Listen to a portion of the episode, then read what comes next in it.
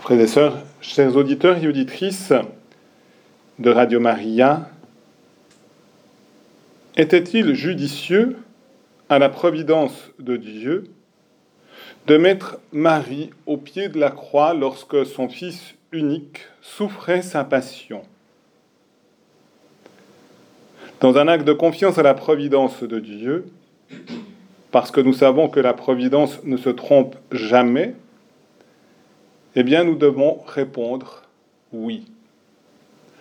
Il était important que la mère et le fils soient unis dans ce moment suprême où Jésus, offrant sa vie au Père, accomplissait le salut de toute l'humanité, puisque comme le disait la lettre aux Hébreux, eh bien, Jésus est la cause du salut éternel pour tous ceux qui lui obéissent.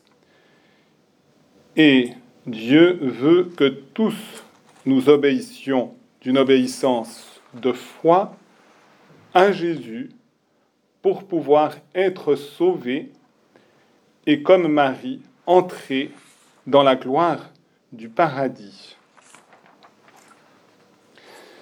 Mais il est vrai que cette présence mutuelle de Jésus et de Marie a augmenté encore la souffrance de Jésus et de Marie. Et en effet, lorsque deux êtres chers sont unis dans un moment de douleur, chacun apporte à l'autre un surcroît de souffrance. Marie, voyant son fils mourir, souffre de voir son fils mourir. Et Jésus, voyant la douleur de sa mère, souffre encore davantage de voir la douleur de sa mère. Mes frères et sœurs, ce que nous devons contempler encore d'une manière plus profonde, c'est un soulagement mutuel, parce que lorsque deux êtres souffrent et communient ensemble à une même passion, eh bien, c'est aussi le signe de leur amour mutuel.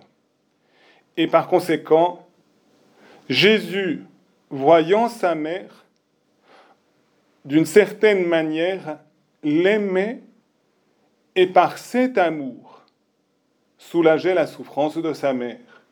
Et parce que Marie aimait Jésus dans ce moment de sa souffrance, par son amour, soulageait aussi sa souffrance.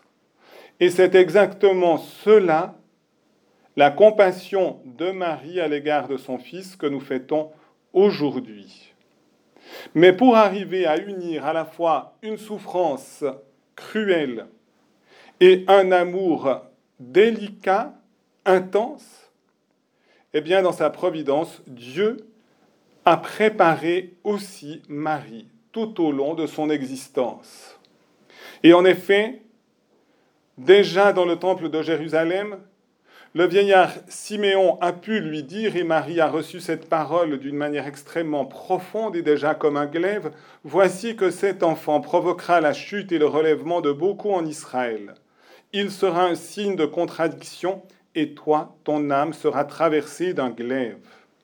Ainsi seront dévoilées les pensées qui viennent du cœur d'un grand nombre. Accueillant cette parole dans son cœur immaculé, eh bien, Marie contemplait déjà obscurément le mystère de la croix. Et puis ensuite, lorsque Jésus a douze ans et qu'il disparaît pendant trois jours, et que Marie avec Joseph court, inquiet, cherchant à retrouver celui qu'ils ont perdu, et au moment où ils le retrouvent et Jésus leur dit, ne saviez-vous pas que je dois être aux affaires de mon Père? Eh bien, de nouveau, Marie va garder cet événement dans son cœur et elle le comprendra pleinement lorsque Jésus, ayant traversé le rideau de la mort et ayant remporté la victoire sur la mort par sa résurrection, Marie pourra l'accueillir dans la splendeur de sa victoire C'est la raison pour laquelle Marie a pu tenir dans l'amour au pied de la croix, étant entièrement pénétrée d'amour pour être en communion avec Jésus. Marie, dans ce moment, est entièrement en Jésus et Jésus en Marie.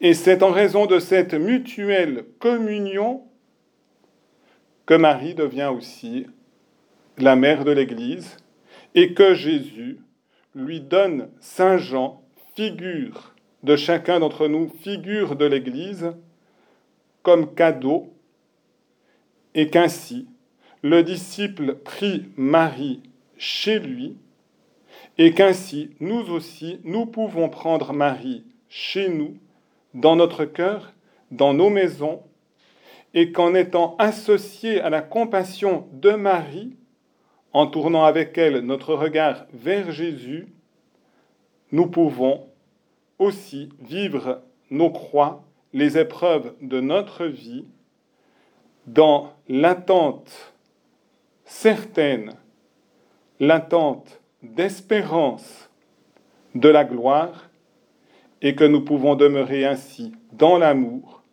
unis à Jésus, source du salut, source de l'amour, en communion avec Marie, en communion avec toute l'Église, et que nous pouvons dire ainsi notre oui à la providence de Dieu qui jamais ne se trompe, ni pour Marie, ni pour nous, ni pour Jésus. Dieu est amour et tout ce qu'il fait, il le fait au service de l'amour. Amen.